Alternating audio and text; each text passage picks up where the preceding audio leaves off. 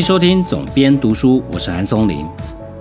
相信大家都度过高潮迭起的一周，在上个礼拜的佩洛西访台跟之后的中共的军演哦，那连我这样平常很少在谈论政治的人，我都不免收到一些关切的电话或讯息，来问我说：“哎，觉得会不会真的打起来啊？会不会擦枪走火啊？”甚至有一个朋友哦，因为他之前是在中国留学的关系，所以他有蛮多的中国大陆的朋友哦，在朋友圈，也就是说经常使用的社群软体可能是微信啊，那朋友圈里面就传了各式各样非常惊悚的讯息哦，导致于这位朋友觉也睡不好，一天到晚就在担心说，哎，是不是该找一下附近的防空洞位置？准备要避难哦，所以我发现，在这样的状况，就是有两种人会特别感受到这样的压力。一种是我刚刚讲了，可能生活圈或者是朋友圈，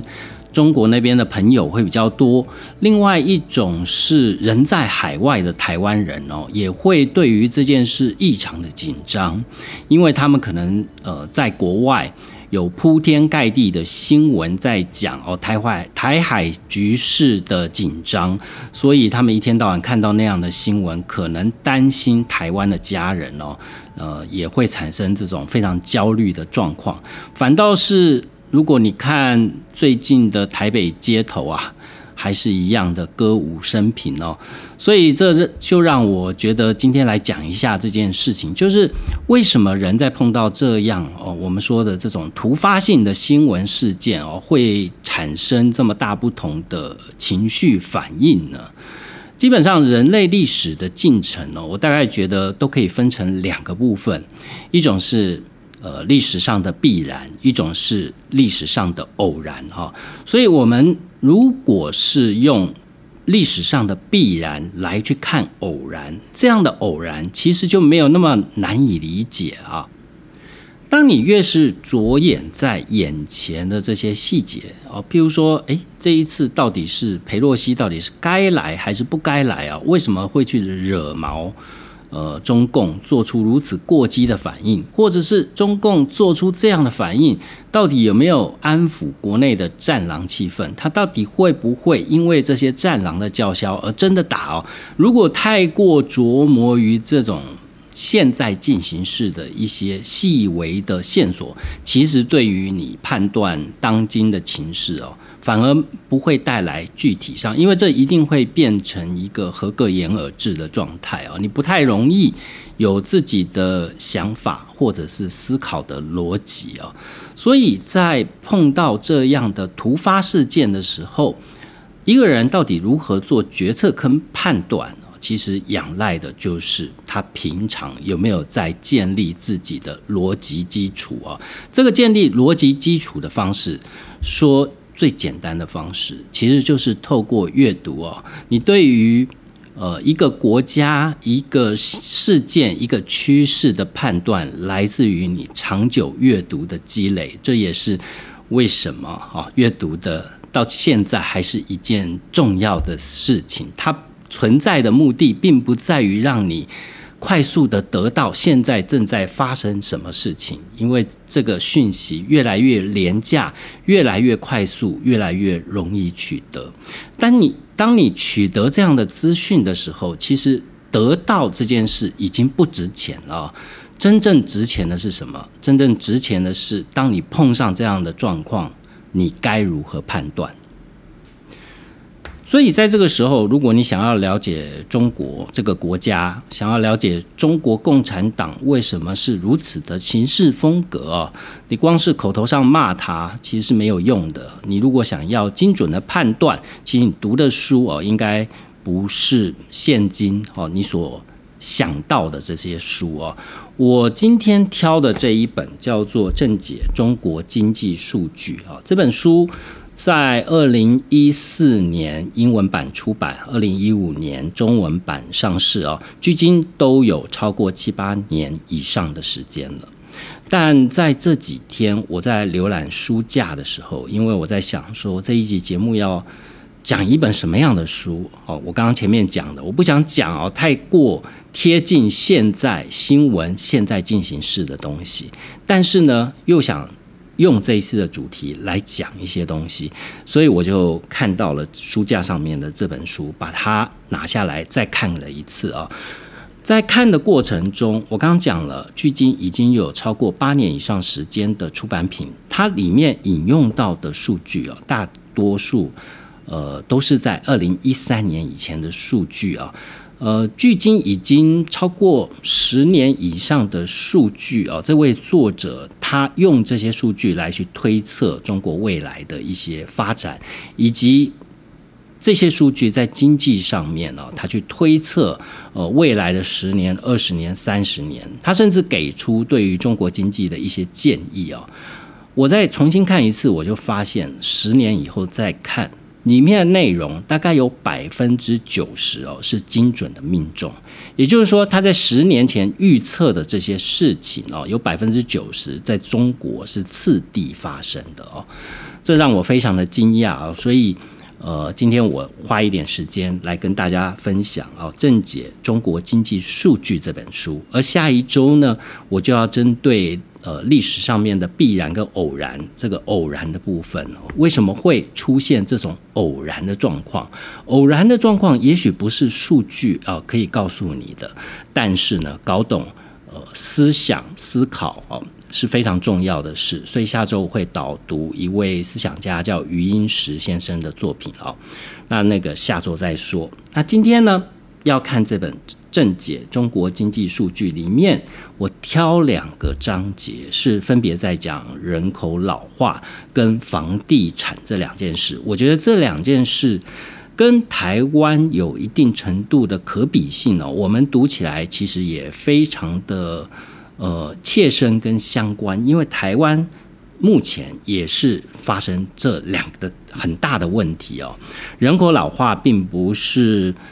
中国或者是台湾的专利，在非常多的国家，尤其是像日本，呃，前一阵子我看到了新闻，韩国的老人的自杀率哦，这件事有震撼到我。韩国老人的自杀率是极高的哦，呃，上次看到了一个 YouTuber 叫胃酸人，他特别为此而做了一个节目，有兴趣的听众可以到他的 YouTube 频道上面去看。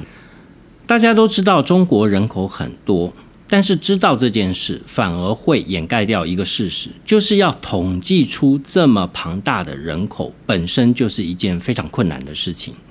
很多人认为中国共产党哦无所不能啊，所以统计人口对他们来讲应该不是什么了不起的事情哦。但其实不然，虽然整个共中国共产党的组织非常庞大，但它也事实上无法。精确的掌握或者是统计全国这以现今来讲高达十四亿以上的人口啊，其实就连他本身的共产党员的一些统计调查数据，也都未必是完全精准的。在这本书上面是二零一二年的数字哦，那时候中国共产党的党员是八千两百六十万的党员。要知道，中国共产党为了去控制他的党员，在共产党的底下有一个非常非常庞大的组织，就叫做组织部哦。这个组织部呢，根据我中国的朋友跟我分享哦，其实在中国，你要成为共产党员本身就不是一件容易的事情。跟民主国家，你想要加入某一个政党，你可以自由入党这样的状况是完全不同的哦。你要进入。共产党这个成为党员本身就是一个竞争，就像联考这样的一个过程哦。呃，从人口的数字来看，中国共产党的党员不到它的人口总数的十分之一哦。呃，百分比上面可能只有百分之七、百分之八的数字哦。即便只有百分之七八的数字呢？以现在来看，就算他的党员人数是一亿人，他也是一个极其庞大的规模，所以就要有一个组织加以去管控。其实这个组织主要呢，有一点像过去中国历史上面的科举制度，一个选。选和人才的一个机构哦。所以，所有中国共产党的党员哦，呃，除了我们。之前在很多新闻事件上面看到有所谓的中纪委，对吧？很多党员都非常怕这个组织哦。其实他们更怕的是组织部哦，因为组织部是完全可以掌握共产党员试图发展一个关键的单位。虽然中国在最近这些年不断的去松绑它的人口的限制。包含解除一胎化的限制，但对于人口老化的态势哦，并没有太大的帮助。这书里面有讲到说，主要的原因，呃，其实是来自于早年中国在实行一胎化的时候，其实在城市的实施是非常的彻底哦，有百分之八十以上的城市家庭，他们都是。只有一胎哦，那反而在乡村的环境底下哦，这个一胎化的政策并没有完全的落实，主要是因为土地继承跟双亲奉养哦，在中国的传统文化里面，呃，因为这两项一项是责任，一项是诱因哦，所以在。农村哦，在一胎化的部分原本就没有被贯彻，在你放开了一胎化的限制哦，原来城市就已经不生了哦，所以你放开限制以后，城市还是不生，那农村呢？本来就生了不止一胎哦，所以你想要借由这样的政策来去驱动进一步的人口成长，基本上已经是不太可能。第二个是人口的老化这件事，原本就是不可逆的。除非通过移民的方式，要不然你很难在短时间内哦把你的人口成长率往上拉哦。那在书里面讲到说，中国的国家统计局根据他二零一二年的资料，中国的劳动人口从二零一一年以以后就开始下滑哦，十五岁至五十九岁的人口年减三百四十五万人哦，占总人口的比率。也从前一年的百分之六十九点八下降到六十九点二，看起来这零点几的百分比下降的不多，但是你要知道这是十年前的数字哦，所以十年前。从数字上面来看，人口老化就是中国面临到一个非常严重的挑战啊！你会觉得这件事跟经济上面有什么关系呢？难道只是纯粹的人口红利的问题吗？人口红利在世界上各个国家也都必须要去经历这件事哦。那对于中国有什么更迫切且且明显的压力呢？其实就来自于这书里面讲到有一个，就是叫做中等所得陷阱啊。这个中等所得陷阱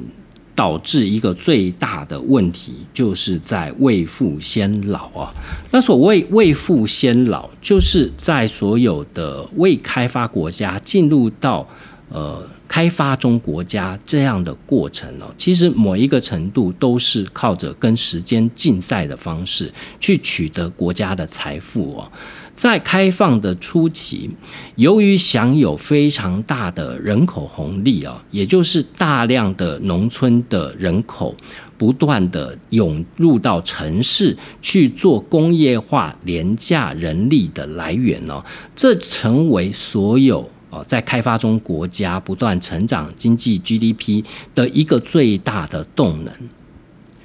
在这样的过程中呢，会产生快速工业化哦，而且会大规模的城市化。但是重点呢，当工业的产业已经完全吸收掉农村多余的劳动力的时候。持续的资本累积会导致对工资上涨的期待哦。事实上，如果我们回看过去十年中国经济发展的样貌，就会发现哦，这个完全是百分之百命中预言的一个问题哦。呃，事实上，过去这十年中国的工资是不断的向上攀升哦，这也产生了一个我们在经济学上面所称的叫做路易斯拐点哦。路易斯拐点的这个说法是以诺贝尔经济学奖的得主叫亚瑟·路易斯爵士为名，在这个拐点上面，经济体已经无法再借由廉价的劳力去创造价值跟财富，而这个价值跟财富的提升，必须要来自第一个高效率，第二个创新，第三个必须要具备高附加价值、高技术的产品哦。所以在二零一二年，作者写这本书的时候，他是在二零一四年出版哦。他写这本书引用的数据是二零一二年，所以在当时呢，他就已经推判中国已经快要触及了路易斯拐点。那事实上，你从最近这几年高科技的生产基地的位移，你也可以很明确的哦，从事后去验证，在十年前作者的这个论述是完全正确的哦。在现今手机这些零组件的组装，有很大的一部分已经转移到越南。在二零一三年，国际货币基金组织的经济学家，他们就曾经发表过一篇研研究论文。他们认为，中国将在二零二零年初触及路易斯拐点了。这个报告认为，中国触及路易斯拐点，就是他的工资开始上升，没有多余的劳动力可以运用。这样的状况，大概会落在二零二零年到二零。二五年之间呢，所以一份九年前的报告啊，基本上已经是完美预言了九年后的事态发展啊。在路易斯拐点，很多国家都会经历这样的过程啊。那唯独对于中国，为什么是一个非常严峻的挑战呢？就是前面讲到的中等所得陷阱所造成的未富先老的状况。也就是说，从高龄化社会啊，高龄化社会的定义是六十五岁以上的人口达百分之七，进入到高龄社会，这个定义是六十五岁以上的人口高达百分之十四啊。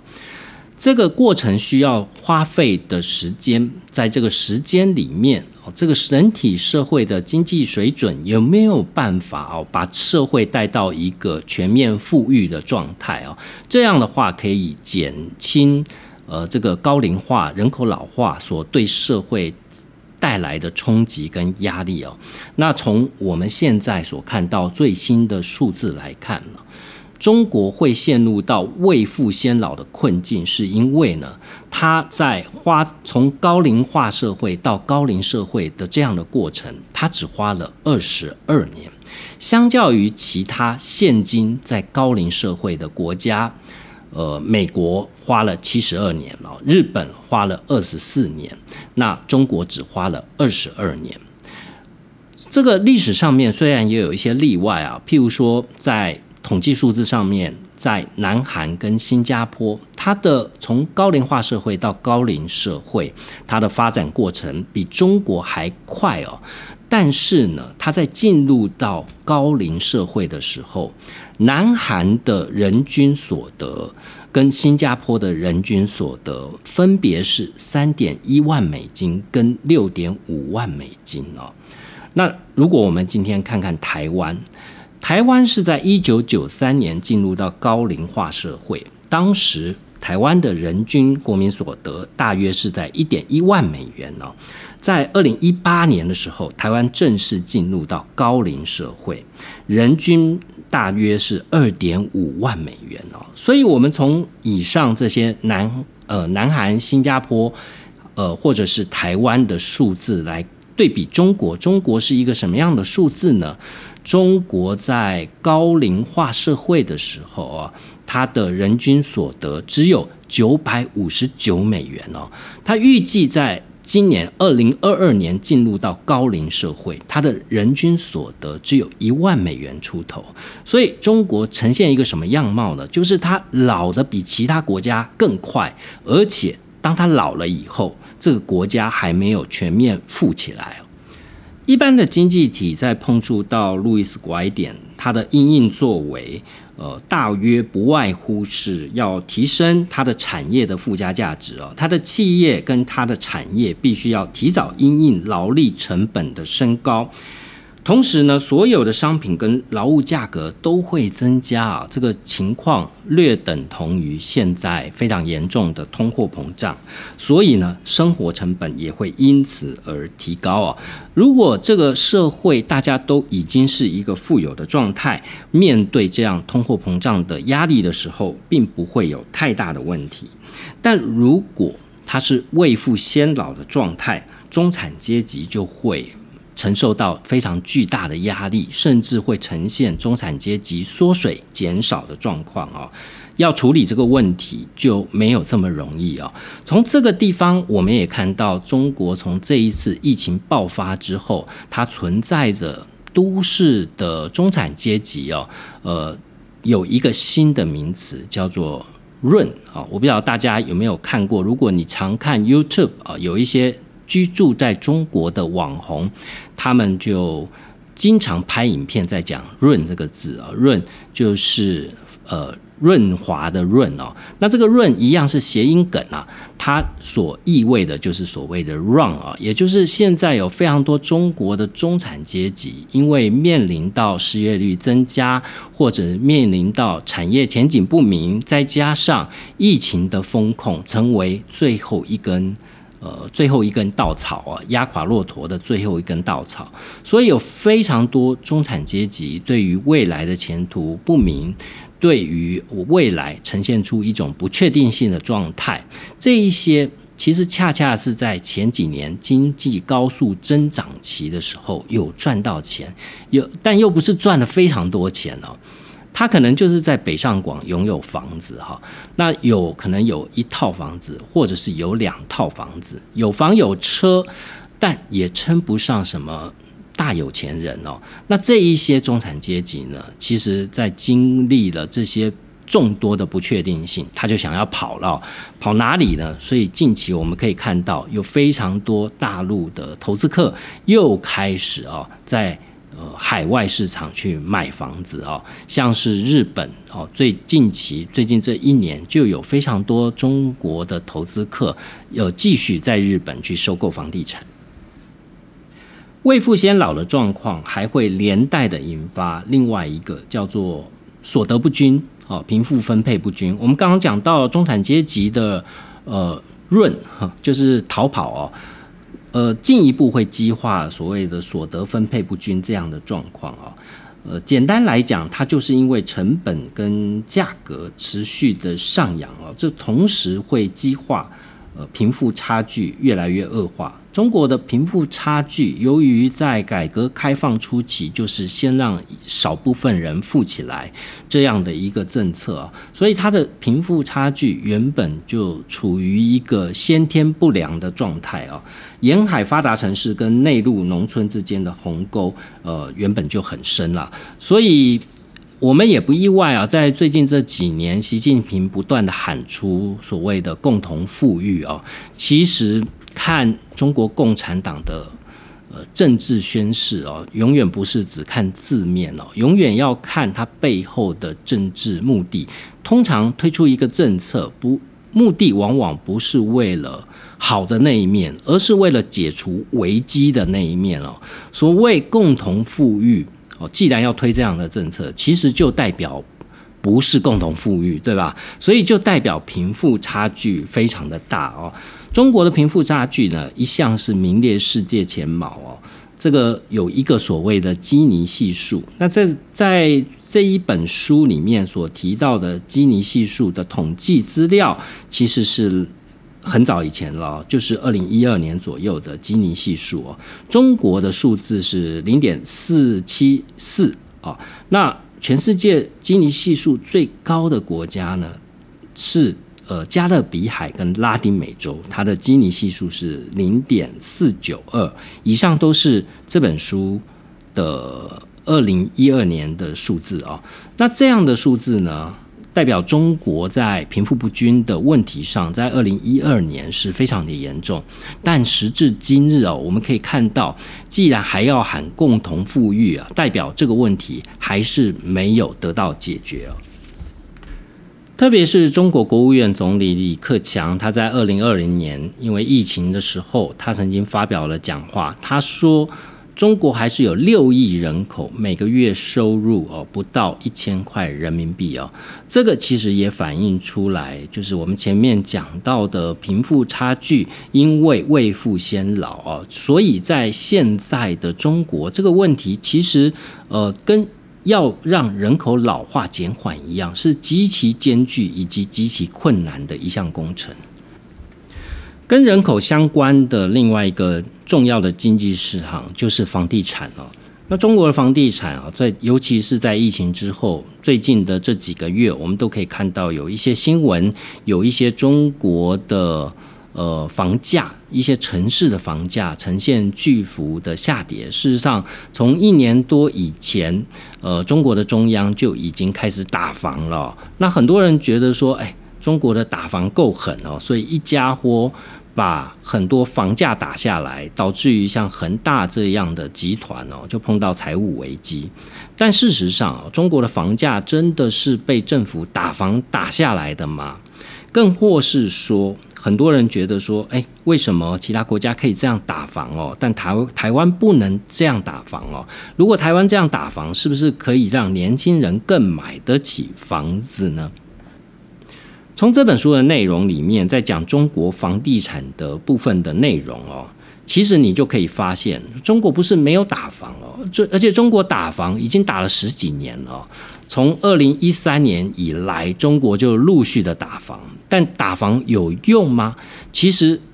跟房价之间打房。永远都只能起到一个短暂性的效果。书里面曾经我看到的一个数据是，到二零一二年哦，中国的一百大城市的平均房价大概是每平方米哦八千多人民币的一个数字哦。那我就去查了一下，现在。呃，百大城市的平均房价大概是它的两倍，也就是说，现在大概是一点六二万平方米的一个价格哦。如果你想要用台湾常见的平来算哦，其实就是呃一一平等于三平方米啊。那如果人民币的话，你再乘以四哦，大概就可以得出这样的一个数字哦。这个房价其实跟台湾并没有差距非常的大。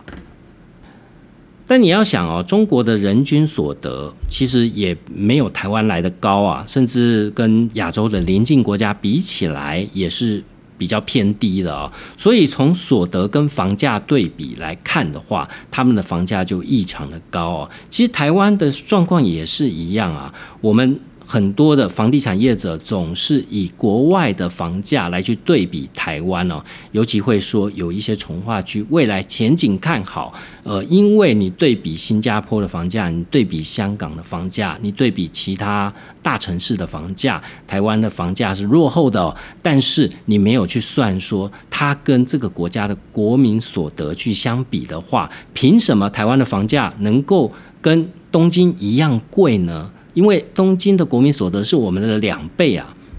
那讲到中国的房价呢，其实中国的炒房哦，是从金融海啸，呃，就零八年金融海啸之后。中国的股市因为表现的不好啊，银行存款的利息太低，所以对一般人来讲，投资管道是非常少的。这些资金民，尤其是民间的资金，它没有地方可以去哦，就大量的涌向黄金地段的房地产，同时就推升了房价哦，在房价。不断的上涨的时候，我前面讲到，二零一三年的时候，中国就颁布了说，针对出售第二套房，课征百分之二十的资本利得税哦，这怎么听起来很熟悉呢？其实台湾的政府之前也曾经做过类似的举措。购买第二套房的自备款比率从原本的百分之六十增加到百分之七十哦，这非常的狠哦。台湾远远没有做到这件事哦。第二套房子的自备款，你必须要有七成的是自己现金真金白银拿出来哦。房贷的利率增幅从一点一增加到一点三哦，这是当年中国在打房上面所做的举措哦，所以。呃，中国，你看到它其实十年前它就已经这样做了，但是它的房价还是不断的攀升哦。所以打房的政策哦，呃，很多台湾的买房子买不起的年轻人都抱怨政府不打房。其实政府打房这个工具哦是极其有限的，所以重要的还是因为你是一个自由经济的市场哦，这里面永远是存在着供需关系，这个供需关系还有呃心理的供需关系哦，所以呃不是政府打房就能够造成哦所谓的居住正义啊。另外，我们从另一个角度来看呢，为什么日本的房价呃不会是像台湾这么的夸张，或像中国这么的夸张？为什么我们可以看到说，诶，德国好像在居住生意上面做得很好哦？其实大家没有在看，就是台湾跟中国其实都是一样的，也就是房屋持有的成本很低哦。如果你去看日本，呃，日本表面上它的房价不高。但是呢，它后面要缴的税，每年要缴给政府的税啊，持有的成本是高的。第二个是它有强制规定所谓的物业修缮费啊，这也是台湾的房地产，呃，我们看到很多台湾的城市的市容一直都很丑啊，大家都非常的诟病，这其实是制度上的问题哦。因为日本房地产它越老的房子，它的物业修缮费跟每一个住户所收取的这个费用是越高的哦，所以你买日本房地产，你常常会看到一些老房子，它看起来非常的便宜，在东京，在很好的区买下来呢，台币一千万有找，你会觉得不可思议啊，这是在国际大都市啊，但实际上你买下去，你就会发现哦，你要养这个房子哦，它的成本是很高的，哦物业修缮费，呃，房子越老，物业修缮费越高哦，这个高可能是。甚至高达每个月超过一万块、两万块台币都是有可能的哦。那这个物业修缮修缮费呢，其实同时也保障了是这个房子每隔十年、二十年需要做外外墙的拉皮，需要做电梯的修缮哦。等等之类的费用哦，都有一定的保证哦，就是不断的去缴这个公积金，所以我们会看到啊，日本的房子、日本的街道、日本的市容看起来就是比台湾来的好，主要是它有这个制度在后面了。这个制度同时也造成了，呃，你要去持有一栋房子，你要去炒房，你的成本哦就会比较高。那如果呢，炒房不是一个获利丰厚的事情，就会打消很多人把钱拿来炒房。很多人看了新闻讲啊，说前一阵子中国的恒大事件哦，造成许多中国的大型的地产商面临到财务危机，面临到倒闭下市的压力，就以此来推估哦，中国的房地产市场可能会一夕之间雪崩，尤其是在。最近又出来一个新闻，是有非常多的烂尾楼的受灾户哦，开始拒缴房贷，对吧？那呃，从这个新闻里面看到，有可能是中国的这个在房贷的授信上面哦，会不会产生金融机构的一个连锁反应了？其实，如果你看过这本书，我今天在讲的这本书，你就会。呃，大致上了解哦，其实房地产市场之于中国，它是一个什么样的结构性的样貌哦？首先，呃，根据数字哦，在中国，它的房贷门槛的条件是很高的，所以在早期呢，很多人买房子使用现金的比率是很高的哦，大概呢。三成的这个现金是一定的，是基本的。那我们前面讲到之后，陆续推的很多打房的措施，所以第二套房基本上你都是等于是百分之六十、七十都是要现金，银行不会给你全额贷款哦。这意味着什么呢？这书里面有一个数字哦，就是在美国，它的房贷一般老百姓背房贷，大概它的房贷。占他的呃月薪的平均收入大概就是百分之九哦，但是在华人，其实台湾状况也是一样，中国的数字大概月薪的百分之三十到五十哦，呃，同时因为它的放放贷的这个比率不高，所以呢，中国房贷占国内生产毛额的比重大概只有百分之十六哦，美国呢则是占到百分之八十七哦。占整个银行业的存呃放款比重也只有百分之十四，但美国呢却是高达百分之七十二啊，所以中国的问题其实并不出在所谓的系统性金融风暴这样的状况，因为占它整个银行业的放款比重，房贷在里面占的比重相对来讲是低的。这跟台湾的状况也不太一样。台湾嗯，在放款比重，银行业放款比重，房贷应该是非常之高的哦。但问题出在哪里呢？问题出在中国其实长期的大量仰赖房地产作为国家。收入的来源哦，在我查到，因为这件事我去查哦，我查到最新的数字，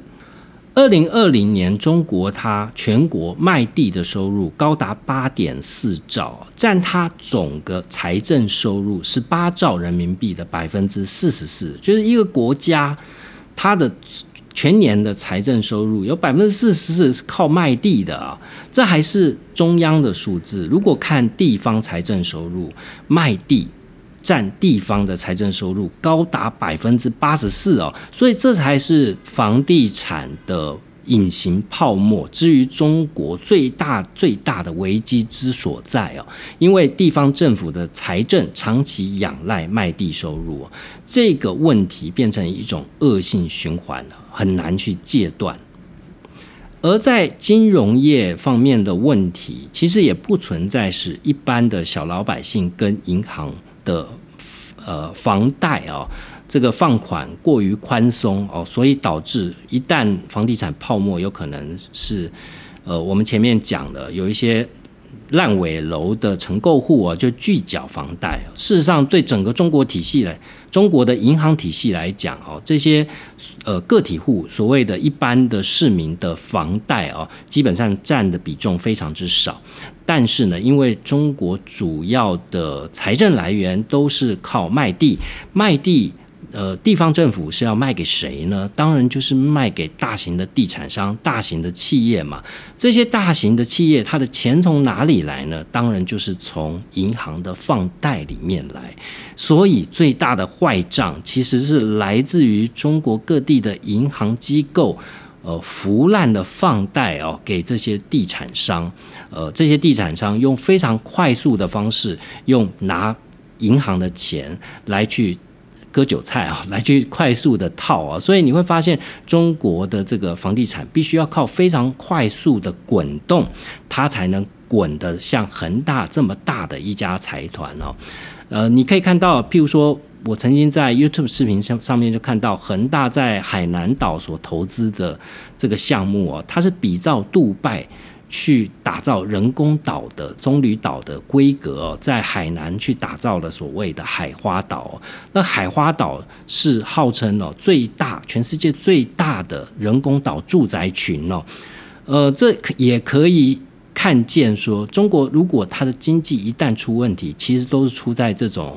呃，好大喜功的一些项目上面了。那这些项目的来源就在于，呃，因为国家的财政收入主要靠卖地，卖地呢，呃，当卖地成为国家的主要收入的时候，这些地产商就必须拿钱不是问题，他必须要想方设法的推出很巨大的项目，才能拿到越多的钱哦。